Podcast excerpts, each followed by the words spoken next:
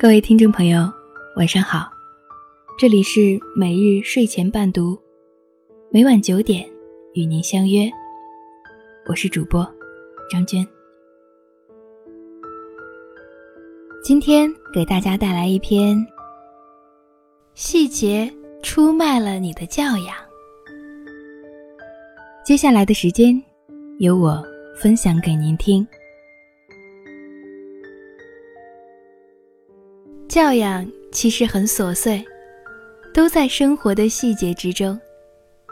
而出卖一个人的教养，也正是这些细节。前两天来到一家咖啡厅，注意到了两个现象：有一个中年女性，着装朴素，静静地坐在咖啡厅的角落处喝咖啡。临走之前，他将桌上的杯子、盘子、所有垃圾都归拢，方便服务员收拾和他人就座后才离开。重点是，咖啡店里是没有要求顾客自己收拾的。另外一位女性，着装时尚，行为干练，很有一副知性女人的范儿。只见她。在桌上垫了一张白纸，然后把电脑搁在桌面。一会儿，他接了个电话，对周边静谧的气氛毫无顾忌，大声地讲了足足将近二十分钟。电话结束后，没几分钟他就离开了咖啡厅，但他的座位却是杯盘狼藉。虽说无可厚非，但前后两者的行为对比起来，实在难以不让人唏嘘。陈丹青谈及过自己的一次经历：有一次在大学厕所正撒尿，一个仪表堂堂的青年，二十四五岁的样子，是个研究生，非常帅的小伙子。立刻跑过来，站在我后面，大声说：“你是不是陈老师？我是从江西来的，你在江西插过队，我要跟你照个相。”我当时非常尴尬，因为我正在撒尿。然而出了厕所，他早已准备好了照相机，把陈丹青像人质一样一把夹住，不由分说就拍照。身边太多这样的人了，先入为主，毫不顾及当事人的感受。与人相处，最基本的礼仪就是要谈吐举止间不让人感到难堪。叶舒穗回忆起第一次见周作人的事，对周老的为人大为钦佩。当时，他们一群朋友按指引。来到周作人的家，他们走到后院最后一排房子的第一间，轻轻地敲了几下门，门开了。开门的是一位戴着眼镜、中等身材、长圆脸、留着一字胡、身穿背心的老人。他们推断，这位老人可能就是周作人了，便说明了来意。可那位老人一听要找周作人，就赶紧说：“周作人住在后面。”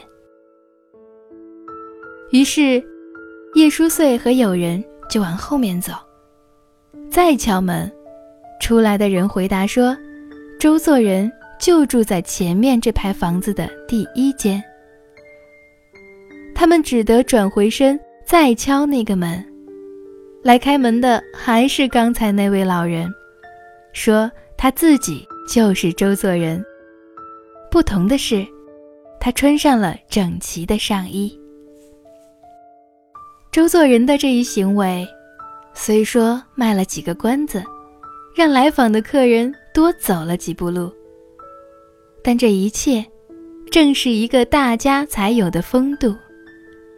尊重他人的感受，不让人难堪，其实。就是尊重自己。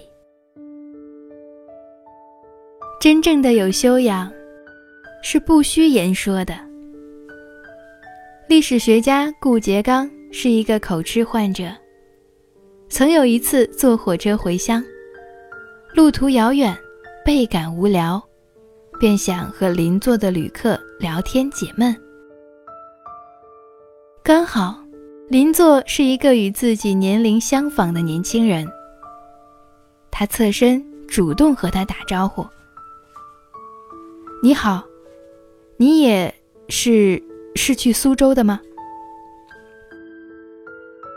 年轻人转过脸看着顾颉刚，没有说话，只是微笑着点点头。出去求学的。顾颉刚继续找话，年轻人仍是微笑着点点头。你什么时候到终点站呢？顾颉刚不甘心受此冷遇，继续追问着。年轻人依旧沉默不语，拿出车票，微笑示意顾颉刚。这时，坐在顾颉刚不远处的一位同行朋友看不下去了，他气冲冲地跑过来责问年轻人：“你这个人怎么回事？没听见他正和你说话吗？”年轻人没有理他，只是一个劲儿地微笑着。顾颉刚伸手示意朋友不要为难对方，于是就此作罢。当他们快到上海站准备下车的时候，顾颉刚突然发现那个年轻人不知什么时候已经走了，只留下一张字条：“兄弟，我叫冯友兰。”很抱歉，我刚才的所作所为。我也是一个口吃病患者，而且是越急越说不出话来。我之所以没有和你搭话，是因为我不想让你误解，以为我在嘲笑你。顾颉刚看后，对年轻人的行为折服不已，从此记住了这个叫冯友兰的人。真正的有教养是不需言说的，他们打心底里将对方当一回事儿，即使为难自己，也不会为难他人。这也是一种高贵人格的自然流露。一个人的教养，全在细节之处。古人说：“泰山不惧细壤。”故能成其高，江海不择细流，故能就其深。一个人的教养与尊贵，全体现在细节处。一，把你说的不对，统统改成对。不要轻易否定他人，肯定对方的观点，再给出不同的见解。二。你可以偶尔和朋友开个玩笑，但绝不可拿他喜欢的东西开玩笑。三，初次见面，一定要努力记住别人的名字。很多人说自己记不住别人的名字，其实你不是记不住，而是不在意。四，你再愤怒。也不能说真正伤害对方自尊的话。越熟悉的人，反而越了解对方的死穴，但不要因为熟悉而伤害别人。五，看破但不点破，给别人留一点余地。发现对方说错话或者说谎，不要当面拆穿。即便是那个最终上了断头台的路易十六王后，不经意间踩到了刽子手的脚，也会下意识地说一声“对不起”。如此难得的尊贵，虽说将生命输给了历史，却将尊贵留给了千秋后世。混得风生水起的人，并没有什么八卦秘术，他们靠的是一份心眼儿。关注他人，本身就是关注自己。这样的人，无论沉浮，都能四海通达，左右逢源。今天晚上的故事就分享到这里，谢谢您的收听。每日睡前伴读，每晚九点，与您不见不散。晚安。直到说了再见，松开手，眼泪终于滑落。你的围巾仍然拥着我，温暖却已无法渗透。你说人爱我，却免疫不了诱惑。可惜我不接受爱的残破。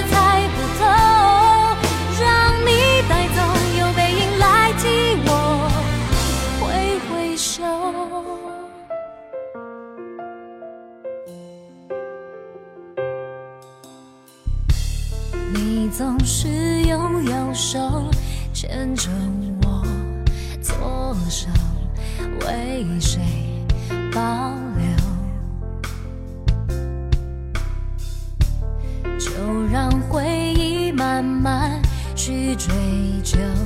现在我只想向前走。你说人爱我。像翻盘重新来过，可惜我不想再关心失落。